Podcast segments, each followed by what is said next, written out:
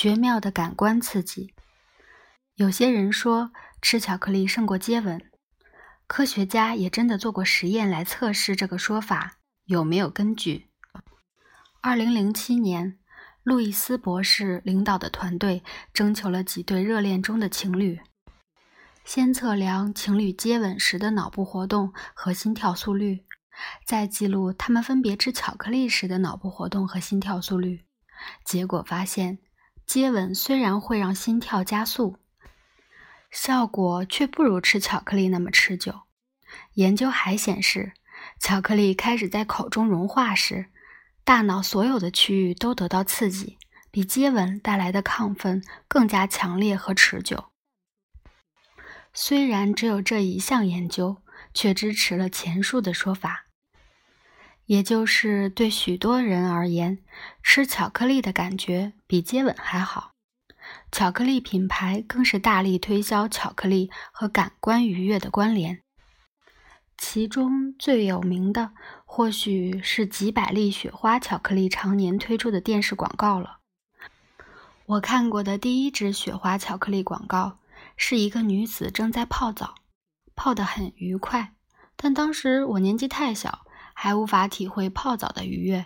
对我来说，泡澡只是为了洁净身体，而且通常很冷，因为我得等三个哥哥泡完了才能进去。二十世纪七十年代，能源昂贵，而且我家的热水常常不够。只在爸妈准许我带玩具船进浴室玩时，我才觉得泡澡很开心。广告里的女子没有玩具船，只有一条雪花巧克力棒。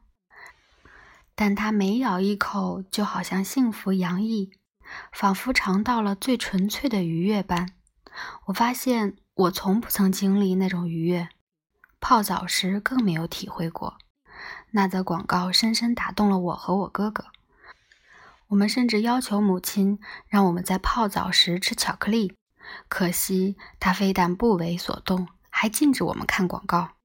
不过这命令完全没法执行。因为我家根本没有电视，雪花巧克力广告是在朋友家过夜时看到的。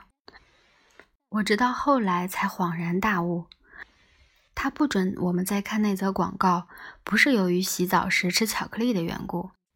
雪花巧克力广告从二十世纪五十年代一直延续至今，广告里永远是一个女子一边享受悠闲时光，一边偷偷愉悦地品尝雪花巧克力。巧克力棒的形状与大小，还有广告中女子充满暗示意味的动作和陶醉的神情，即使没有任何裸露画面，完全只是暗示而已，还是引起观众强烈的警觉与愤怒。的确，只要到 YouTube 上去看所有的雪花巧克力广告，就会发现，在暗示性上，早期比现在要强烈的多。不过，要审查这些广告的呼声虽然得到了回应，广告里的信息还是传递了出去，而且似乎广受回响。这或许更证明事实果真如此。对许多人来说，巧克力真的比性爱还棒。在巧克力消费量最高的国家里，瑞士名列第一，其次是奥地利、爱尔兰、德国和挪威。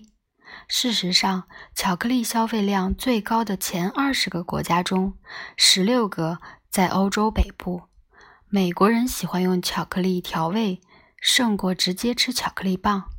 半数以上的美国人说，他们喜欢巧克力饮料、巧克力蛋糕和巧克力饼干胜过其他巧克力产品。既然大家都说巧克力比性爱还棒，我们很难不从上面的发现推出某些结论，但欧洲国家巧克力消费量极高，其实还有另一种解释。答案同样和温度有关。巧克力含在口中能迅速融化，室温必须稍低才行。若天气太热，巧克力不是在货架上就融了，就是得放进冰箱，结果适得其反。冷冰冰的巧克力还来不及融化，就被吞进肚子里了。这或许可以解释位于热带的中美洲原住民虽然发明了巧克力，却始终把它当成饮品，没有做成固体的巧克力。此外，固体巧克力暴露在二十摄氏度以上的高温时，例如放在阳光下或车子里，晶体结构就会彻底改变，而且效果立刻看得见，因为巧克力表面会起白。脂肪和糖会浮到表面上，形成白色结晶状粉末，留下河流般的痕迹。